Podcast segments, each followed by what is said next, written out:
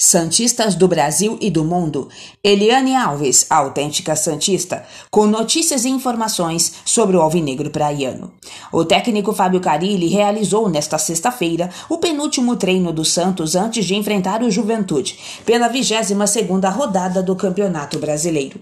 A partida será disputada neste domingo às 16 horas, no estádio Alfredo Jaconi, em Caxias do Sul. A tendência é que o comandante Santista mantenha o esquema 3-4-3, já utilizado no duelo contra o Ceará no último sábado. Para esta partida, o treinador deve promover o retorno de Carlos Sanches. O uruguaio está recuperado de uma entorse no tornozelo direito durante a partida contra o Atlético Paranaense pela Copa do Brasil e treinou com o grupo durante a semana.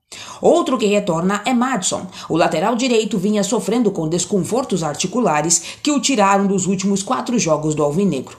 Porém, o camisa 13 deve ficar como opção no banco de reservas, com Pará permanecendo como titular.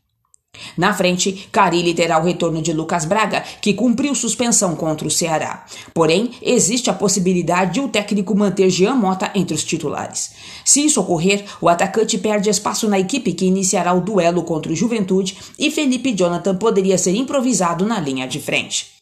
O provável time é escalado com João Paulo, Danilo Bosa, Emiliano Velasquez e Wagner Leonardo.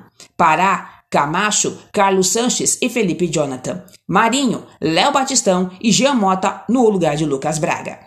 O Peixe ainda realiza um último treinamento na manhã deste sábado no CT Rei Pelé. A expectativa é que Fábio Carilli divulgue a provável escalação após a atividade. Na sequência, a equipe segue para o Rio Grande do Sul. Notícia extraída do site Globo Esporte. Eliane Alves, autêntica Santista. O foco é o Santos. O resto é o resto.